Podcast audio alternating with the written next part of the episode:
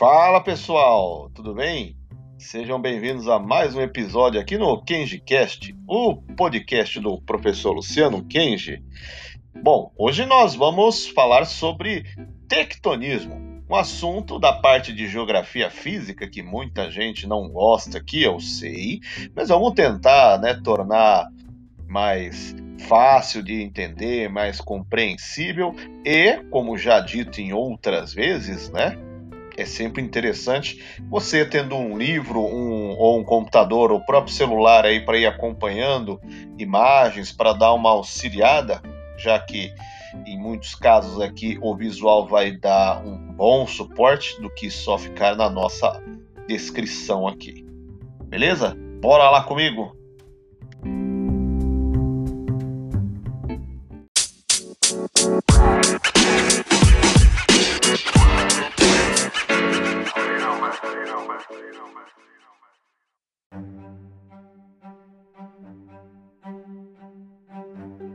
Bom, gente, primeiramente, para a gente pensar em placa tectônica, a gente tem que pensar na formação da Terra. A gente está usando aqui como referência a ideia da Terra como né, visão científica formada a partir do Big Bang, né, da grande explosão que aconteceu bilhões de anos atrás.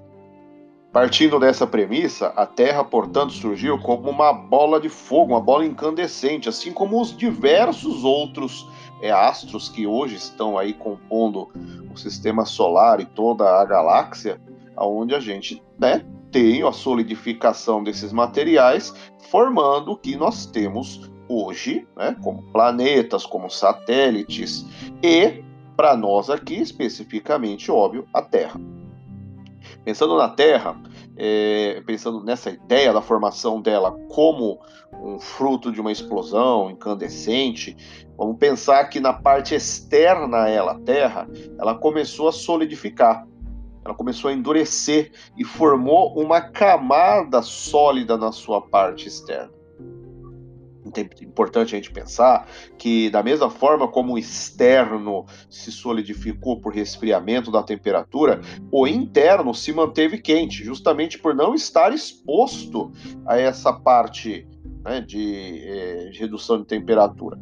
Até hoje, o interior da Terra mantém-se com elevadas temperaturas de novo, né, um suporte que você pode ter agora, pegando alguma imagem na internet, no seu livro, você pode digitar, pode pesquisar por é, estrutura da Terra, estrutura interna da Terra especificamente, aonde você vai perceber que eu posso fragmentar a Terra em camadas. Se eu conseguisse né, pegar tipo um estilete gigante e arrancasse um pedacinho da parte externa da Terra como se ela fosse uma casca e eu pudesse enxergar internamente, eu veria basicamente três camadas. Eu tenho o núcleo, a parte do meio mesmo, a meiuca da Terra, pensando que é a parte mais quente do, do planeta, então quanto mais interiorando, mais adentro nós formos, mais quente é.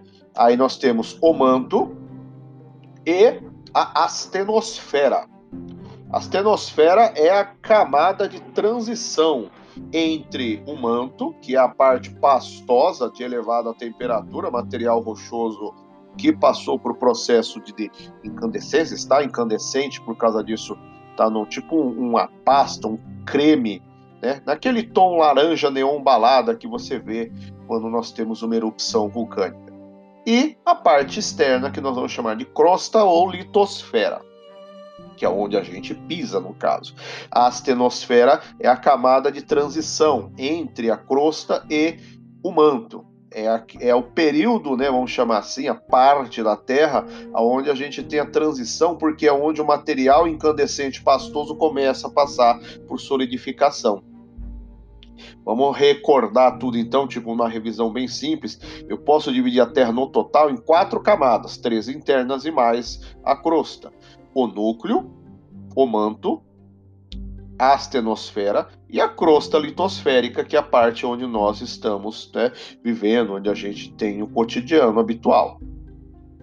O detalhe aqui é a gente pensar que quanto mais adentro, maior é a temperatura, E isso vai ser fundamental para a gente pensar a dinâmica da Terra e chegar nos itens que nos interessam agora. Agora vamos pensar o seguinte: caso você não esteja né, com a opção de ver uma imagem para dar suporte, como eu orientei nesse momento, a gente pode tentar ver de outras formas.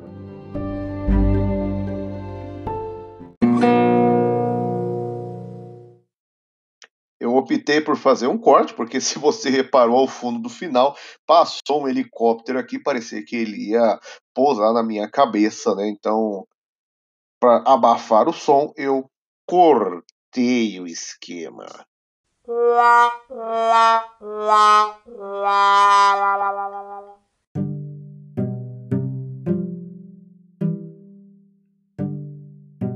Mas continuando, então, é, nós podemos fazer uma metáfora, você que está sem as imagens para acompanhar, para tentar entender na, na proposta de tamanho, de dimensão, eu posso fazer um comparativo do tamanho das dimensões das estruturas da Terra com um ovo. Eu vou pensar, o núcleo é como a gema, o, a, a, o manto é como a clara, a casca é como a crosta e a astenosfera é aquela pelanquinha que fica babada, grudada dentro da casca do ovo quando você abre ele. Então, a proporcionalidade dos tamanhos podem ser repetidas desta forma. Beleza? Bom, partindo dessa premissa, então, entendendo essa estrutura interna da Terra, desse, desse jeito como a gente falou, né? Então, o interior quente e a parte externa toda fechada, a gente tem que puxar um parênteses para voltar para esse contexto que é o título da aula. Lá nos anos 1910, nós tínhamos um geógrafo alemão chamado Alfred Wegener. Ele é um personagem fundamental para entender essa questão das placas tectônicas na configuração que a gente tem hoje. Na verdade, o Wegener nem era um geógrafo que atuava no campo é, dessa parte de geologia. Né? A especialidade dele, na verdade, era climatológica. Mas o Wegener, que estudava paleoclima, ou seja, climas antigos, e para estudar climas antigos ele fazia leitura e estudos sobre fósseis, ele começou a ficar bolado com algumas coisas. Especificamente, ele começa a descobrir que tem fósseis de espécies animais e vegetais, fósseis, portanto, antigas, exatamente da mesma espécie, em lados diferentes do Oceano Atlântico. Na Europa, onde ele vive, onde ele nasceu, onde faz os estudos principais, e na América do Norte. Encontra a mesma coisa na América do Sul e na África. E pior, quando ele olha o mapa, ele chega a constatar, olhe você depois também para ver se você conclui a mesma coisa, que parece que a costa leste da América do Sul, especificamente onde fica o Nordeste brasileiro, parece que encaixa como se fosse uma bundinha assim, né, no, no esquema da parte da África chamada Golfo da Guiné, como se fossem duas peças de quebra-cabeça esse ponto, chega ao Wegener, então, a constatação, somando esses estudos dele em cima da questão dos fósseis, é, e ainda mais ele percebendo que muitos fósseis que ele estuda têm indícios de é, mudanças de clima em relação ao local onde eles existem no contexto de época, sendo mais específico, ele encontra, por exemplo, fósseis de espécies é, típicas de alta temperatura, só que em lugares gelados, como no Antártico, como no extremo norte da Europa. Ele fala, ué. Então, ele constata e faz né, um, um trabalho científico, desenvolve o texto sobre a deriva continental. Deriva, a palavra deriva significa movimento. O que o Alfred Wegener está falando nesse livro, através desses estudos dele, é que os continentes já foram um dia todos unidos, formaram já uma porção de terras unidas. E, com o passar do tempo, elas se desprenderam, se né, movimentaram, chegando no contexto que nós temos né, da configuração atual. Acontece que o trabalho do Wegener, se hoje você fala, ah, legal, que louco, poxa, é isso mesmo. Na época, o Wegener pagou meio que de maluco. Ele falou, pô, mas como que você vai me dar embasamento para isso? Ou seja, como que você vai provar isso? A Terra mexeu por quê? Quando que ela mexeu? Parou de mexer por quê? A falta de recursos tecnológicos e de base científica de época fizeram com que o Wegener, que vai morrer nos anos 1930, morresse sem ter a sua teoria abraçada, aceita mesmo pela ciência geográfica e ciência é, de natureza como um todo. Que na verdade, essa história que aparentemente né, parece algo mais de frustração, ela é a base para a gente entender o que vai acontecer nos anos 1960. Os trabalhos do Wegener, apesar de não terem sido aceitos por, de novo, não contemplarem respostas concretas de porquê, como os continentes se movimentaram, eles servem para se, seguir como uma base para vários outros geógrafos ao longo dos anos é, 40, 50 e dando destaque mais uma vez para os 60, entenderem o que está acontecendo com a dinâmica terrestre. A Universidade da Califórnia né, tem um papel importante aqui, é, sem destacar especificamente nomes de alguns geógrafos, mas caso alguém por curiosidade, né, por interesse queira ler sobre mais, a gente tem é, alguns nomes, Robert Palmer, Donald Mackenzie, que vão é, debruçar em cima dos estudos do Wegener baseados em um contexto diferente. Eu dizia que a Universidade da Califórnia tinha um papel fundamental nesse desenvolvimento todo, porque eles estão então descobrindo, né, nesse período, uma espécie de rachadura no estado da Califórnia, uma falha, um rasgo litosférico na crosta. Parece um desenho aparentemente de uma fenda, de um buraco na rocha, na sua parte, né, que tem um grau de profundidade elevado, porém, isso daí não é um mero rasgo. E a partir disso, de aprofundamento dos estudos é, do Alfred Wegener, seguindo como base, e entender essa dinâmica de rasgo na crosta que vai se repetir em outros pontos, chegamos no título deste episódio. Eu vou pedir mais um minuto aqui, um, na verdade, dois talvez, um parênteses, para a gente já retornar nesse contexto. Não sei que horas são agora quando você me ouve, mas Imagine que estamos perto de uma refeição, do almoço, da janta, e pense que nós vamos fazer uma comida na panela de pressão. Um feijão, ou aquela carne mais dura, aquela picanha que você comprou na promoção ali, é, viu ali um preço R$19,90, foi cortar, tá parecendo um pedaço de borracha, dura, não tá rolando. O que, que você vai fazer para ser mais econômico com relação a gás e também rápido com relação a tempo. A gente vai pôr na panela de pressão porque ela tem uma mecânica que acelera o cozimento. A tampa da panela de pressão veda totalmente o, o, o conteúdo interno. Eu não estou falando que a panela comum, né, vai tipo a panela vai ficar com a tampa flutuando, mas ela por ter uma, uma desenvoltura, né, um design diferente, vamos imaginar ali, tampei a panela comum, deixei a água fervendo, o vapor vai dar pequenas escapulidas laterais, ela vai conseguir empurrar e abrir né, pequenos espacinhos para sair, para vazar dali, do espaço da panela. A panela de pressão não, porque ela vai ter uma dinâmica de uma, de uma tampa que veda totalmente, não vai conseguir, portanto, o vapor escapar dali, e ele aumentando de volume, dilatando, né, vai acelerar o esmurrar, o bater ali no alimento, acelerando o seu cozimento. É, eu sei se você me ouve aí da área das exatas, acho que não são os termos mais corretos, mas o importante é a intenção, né? Bom, a panela de pressão, se você colocar ela para funcionar num contexto ali onde você vai depois, ah, vou assistir o jogo do Corinthians. Ah, eu vou dar uns match no Tinder aqui. Ah, eu vou ficar ouvindo o Kenji Cast, vou assistir vídeo no canal do professor Luciano Kenji no YouTube. Você vai ficar brisando, esque... putz, grita panela, velho. Pode dar um ruim grandão. A panela pode explodir. E aqui sem metáfora nenhuma, ela vai explodir literalmente, porque a força que o vapor vai, a água vai exercer de dentro para fora, se você não conseguir desligar a panela a tempo, vai ser tão grande que ela, a pressão, vai conseguir rasgar a liga de metal, vai arreganhar a panela. Não tente fazer isso em casa, beleza?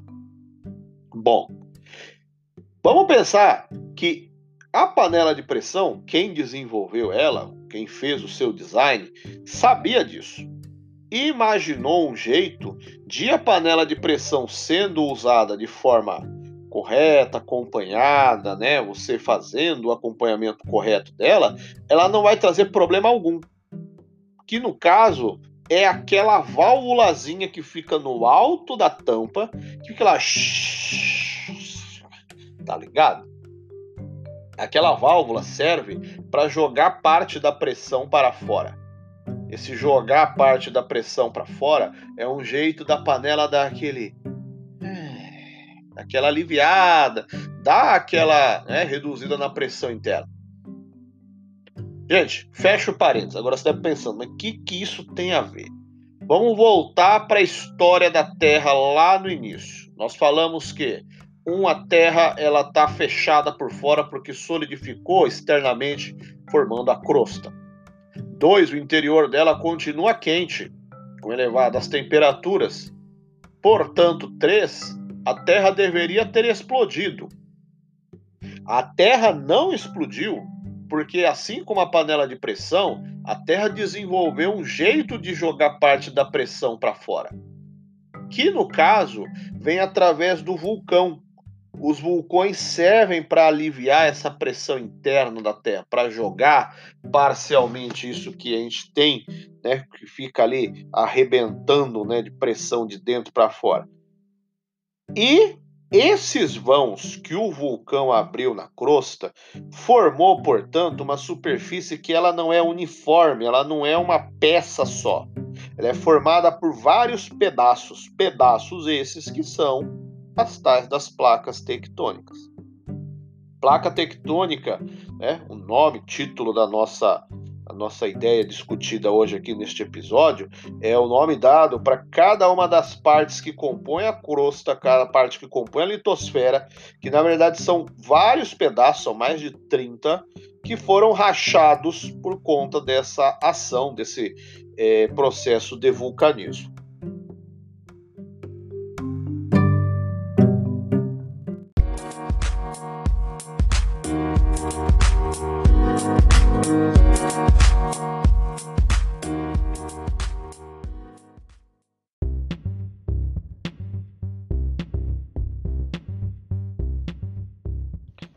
Falarmos de efeitos derivados, né, fenômenos derivados do tectonismo, a gente vai é, separar em quatro categorias. Eu acho mais didaticamente interessante começar pelo vulcão pelo simples fato de que é ele, vulcanismo, responsável pela formação das placas tectônicas, já que a crosta era uma massa é, unida, né, uma unitária de rochedo sólido, e se fragmentou a partir do momento que foram criadas fendas nessa unidade para que a Terra jogasse parte da pressão interna né, para sua composição superficial. É lógico que vulcão quando a gente pensa no nome vulcão, eu sei que você está imaginando é, classificação deles em vulcões ativos e inativos. Ou seja, quem tem e quem não tem erupção vulcânica em é, manutenção. É lógico que essa é uma classificação possível. Na verdade, é, há várias classificações de vulcões, pelo formato, é, vulcões que têm é, histórico de expelir mais material gasoso. Nós não vamos trabalhar com tantas minúcias, né? Isso aqui é, um, é uma proposta de servir como orientação para é, para o ensino médio, para o ensino pré-vestibular. Então vamos trabalhar com aquilo que é o mais básico, mais corriqueiro. Eu vou classificar os vulcões em duas categorias, né? de acordo com a sua chaminé, chaminé aberta e fechada. A chaminé, vamos fazer a ideia da metáfora do nome, né? Chaminé é a parte do alto ali do vulcão, é a, ou boca. É estranho a gente pensar nos nomes chaminé aberta e fechada, né? classificar os vulcões por ter ou não a boca fechada, mas aí mais uma vez quem tiver a oportunidade agora, né, de fazer a consulta num caráter visual aí, ou consultar a internet, vai ser útil, né, vai dar uma ajudada na parte ilustrativa. A, a, ideia de um vulcão com chaminé fechada é aquele tradicional que você vai ver em filmes sobre atividade vulcânica. Tem uma explosão que vai jogar um monte de cinzas, pedregulho para lá e para cá, antes da lava começar a descer. Entre uma erupção vulcânica e outra, há uma, um espaçamento né, grande. Então, a ausência de erupções vulcânicas durante um bom período faz com que a chaminé, a boca do vulcão, solidifique. Né? Essa, esse melaço na laranja neon balada, que é a lava, né, o material do manto, é, ele vai endurecer e vai virar rochedo. Ao endurecer, formou uma tampa, vamos dizer assim, que na próxima erupção vulcânica a Terra vai precisar dar umas boas porradas ali para conseguir abrir. Fica a dica aqui de dois vulcões para você pesquisar aí na internet: o Vesúvio o Vesúvio na Itália é um vulcão famoso porque ele é responsável por soterrar a, a cidade de Pompeia na Itália no ano 79 depois de Cristo. E o Krakatoa, Krakatoa com dois Ks, tá? Kra com K e K com K, Krakatoa. O Krakatoa, localizado na Indonésia, no século XIX teve uma erupção vulcânica tão forte, né, nessa questão do explodir, a, a parte da chaminé para poder liberar o material da pressão interna da Terra, que praticamente você, ao ver a ilustração, parece que dois terços da ilha, do arquipélago como um todo, desapareceu com o tamanho da porrada que foi né, dada para jogar o material para fora. O outro tipo, com a chaminé aberta, talvez não seja tão comum na sua cabeça assim, porque aqui no Brasil, como nós não temos erupções vulcânicas né, em aspecto cotidiano, né, não temos no Brasil, então não é tão comum né, nós vermos materiais, é, materiais de TV, né, jornalísticas sobre o assunto. Talvez você tenha imagem só desse vulcão que tem a chaminé fechada. Mas a ideia de chaminé aberta, pense em vulcões aonde a erupção vulcânica é mais constante e por causa disso, a chaminé fica aberta o tempo todo com o tal do laranja neon balada lá embaixo fermentando e saindo, né, como se fosse uma panela no fogo com água fervendo. Eu vou dar dois nomes aqui também para você digitar aí na internet para te dar auxílio. O Kilauea, esse é o um nome talvez meio complexo, vou é, soletrar, é K-I-L-A UEA, Kilauea, fica no Havaí, arquipélago pertencente aos Estados Unidos. E o Massaia, M de Maria, A-S-A-Y-A, na Nicarágua. Esses são dois vulcões de chaminés abertas, inclusive são atrações turísticas que é possível você ficar ali próximo, né, vendo é, a emissão da fumaça. E se você tiver sorte, se você vai ver na internet, tem gente que consegue tirar selfies, tirar fotos com a lava lá embaixo. Ah, mas qual que é a diferença? O básico é a explosão. Não haverá explosão aqui, porque a Terra simplesmente vai, como de novo no exemplo da panela no fogão com a tampa aberta, né, sem tampar ela, ela a panela, a água vai derramar no ferver a lava vai derramar, ela vai se espalhar, vai esparramar, né, descendo o curso abaixo.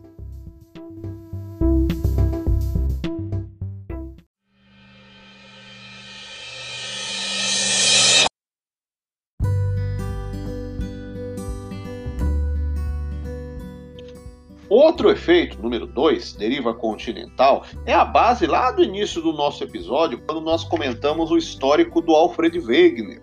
Pois é, a Terra ela se desmontou sim, entre aspas, né? Ou seja, a ideia dele estava correta. Nós tínhamos uma única massa continental, né? Que ele inclusive já tinha dado o nome, chamado de Pangeia, né? Traduzindo ali, Pan significa tudo ou todos, Geia é uma adaptação de gel, que é terra.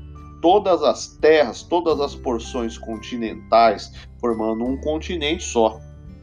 A ideia é que a Pangeia se separou e um item, né, como nós dissemos lá que o Wegener acabou morrendo sem ter a ciência como um todo abraçando a sua teoria, porque na época ele não conhecia essa dinâmica das chamadas placas tectônicas, que vão ser batizadas com este nome só depois, e desconhecia, né, até mesmo por aspecto tecnológico, essa dinâmica do movimento dos continentes. Porque a gente tem que pensar que os continentes não é que eles se moveram e pararam, eles estão em movimento até hoje. Esses movimentos, eles são muito sutis ao olho humano por serem muito curtos, por serem é, muito é, pequenos. Estima-se que deva ter, em média, um movimento horizontal de uma placa tectônica entre 2 e 5 centímetros no ano. No ano.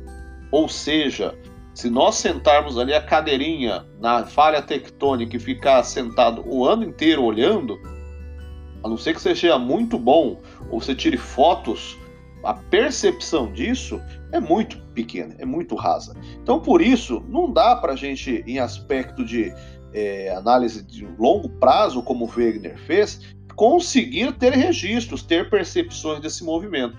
Mas os movimentos acontecem constantemente, na verdade. Tanto é que nós podemos classificar esses movimentos das placas tectônicas em três tipos. Vamos chamar de três movimentos ou três encontros, né? Três tipos de encontro de placas tectônicas que nós temos. O mais tradicional é o convergente. Convergente é da ideia de que uma placa tectônica se choca uma contra a outra. De novo, né, se você tiver a oportunidade de olhar uma imagem para auxílio, mas imagine uma placa tectônica indo contra outra. Outro tipo é o divergente. Divergente seria o inverso, né? A placa tectônica está afastando uma da outra. E o terceiro e último seria o movimento conservativo, ou chamado também de transformante tangencial Imagina assim: placa em movimento convergente choca uma contra a outra, em movimento divergente afasta, em movimento conservante ela fica atritando uma contra a outra em sentido horizontal, tipo uma roçada, manja.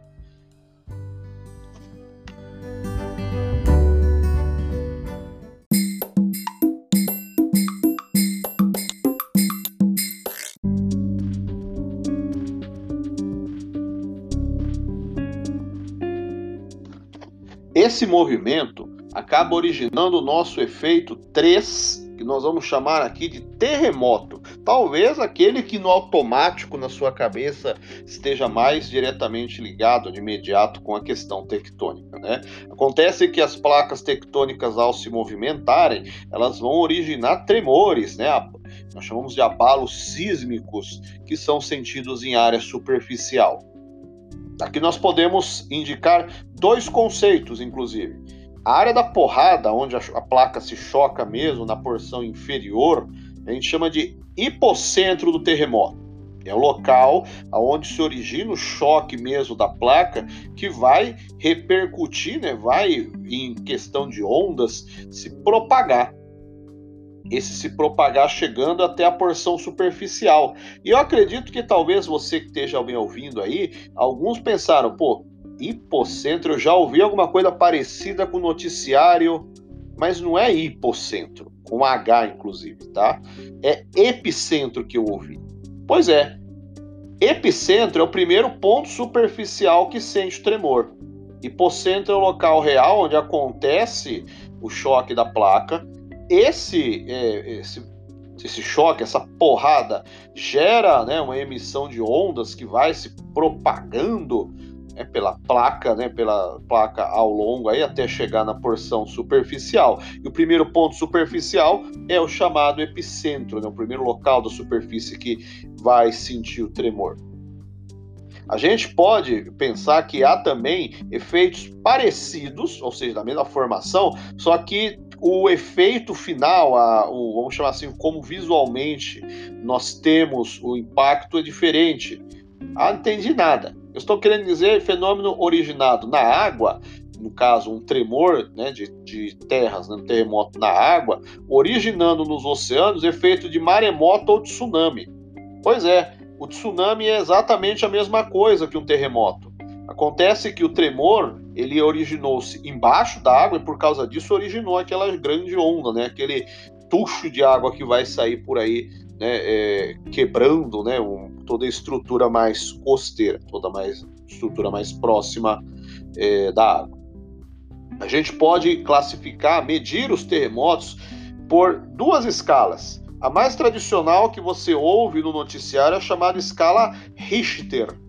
Richter, né? Esses nomes são sobrenomes dos é, criadores da, dessas escalas medidoras. É uma escala padrão mais utilizada que vai analisar a porrada, a força do terremoto. Mas também temos a escala Mercalli, que é uma medição né, do, do sismo, do tremor, a partir não de sua força, mas de seu impacto civil. Ou seja, lugares onde o impacto civil é maior, pensando em quantidade de problemas derivados na população, é, grau de destruição, vitimação, é mais alto. Então eu posso ter muitas vezes terremotos de escala Richter muito parecidos ou até iguais, mas dependendo do perfil econômico do país, dependendo da estrutura local, a escala Mercalli é diferente. Por exemplo, se eu tivesse um terremoto, inclusive temos um histórico nos anos 2010 de terremotos de sismicidade parecidas. Se eu tenho um terremoto no Japão, bem parecido com o no Haiti, aqui na América Central, mais próximo de nós, a escala Mercalli vai ser muito maior no Haiti porque é um país que tem uma engenharia né, desenvolvida é, e preparada para a questão de abalos sísmicos com uma fragilidade maior do que o Japão.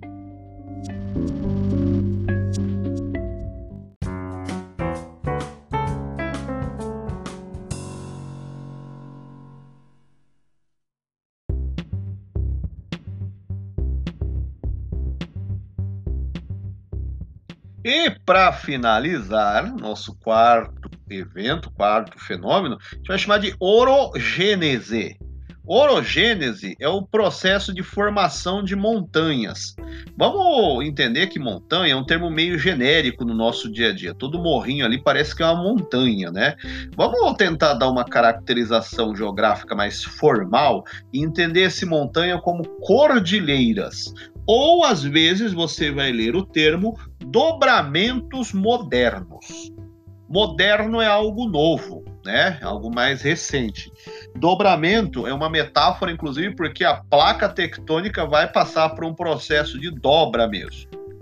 Entendam que uma placa tectônica indo contra a outra no movimento convergente, elas estão ali no equilíbrio de força, mas embaixo das placas o material é pastoso material é o manto, né? Então, como a gente falou, material de resistência, né, baixa ali. E o grande barato que nos interessa é imaginar que esse processo, né, da placa em equilíbrio tentando colidir uma contra a outra, às vezes vai fazer com que uma delas acabe deslizando, ela dobra, ela, imagina lá, você com a mão, pegue a sua mão direita, a mão esquerda, fecha o punho sentindo porrada, uma batendo na outra.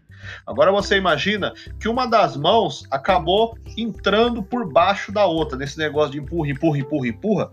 Uma ela entra, ela submerge no manto. Esse movimento da placa acabar entrando em diagonal no manto é chamado de subducção. E ao entrar em diagonal no manto, entendam que visualmente, né, imaginando aí de novo com a imagem, quem puder ter a oportunidade de pegar, vai dar um bom auxílio, você vai ter a formação de tipo uma rampinha, vai se amontoar outra placa sobre essa que entrou.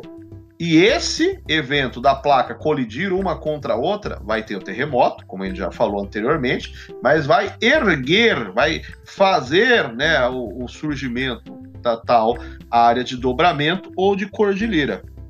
Por isso, resumidamente, né, finalizando tudo aqui, todos estes efeitos eles são ligados um ao outro, não são coincidentes.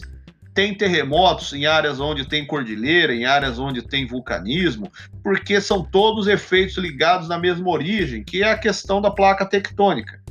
Da mesma forma, por que no Brasil nós não temos eventos de tectonismo tão presentes, tão é, cotidianos e de grande intensidade? Porque o Brasil está localizado na porção central da placa tectônica central. É importante ressaltar o termo centralidade. Cuidado para não pensar que ah, o Brasil está em cima da placa tectônica. Todo mundo está em cima. Vamos imaginar a placa os países, os continentes, né, as porções de terra são a parte de cima, a parte de baixo da placa é o manto, é a astenosfera. Então, não fale que está em cima, mas ela está na porção central da placa tectônica. Beleza, gente? Eu te aguardo aí no próximo episódio. Espero que tenha ajudado você a estudar. Eventualmente tiver alguma dúvida, entre em contato comigo e nos vemos no próximo episódio. Lembrando, você pode me acompanhar em outras redes sociais, no Instagram, no arroba prof Fi com F mudo, Luciano Kenji, tudo junto, e no YouTube com o canal Cinegel. São trabalhos diferentes, né? Mas eu peço, acompanhe lá e dê a sua devolutiva para mim. Beleza? Até a próxima, gente. Um abraço. Tchau, tchau.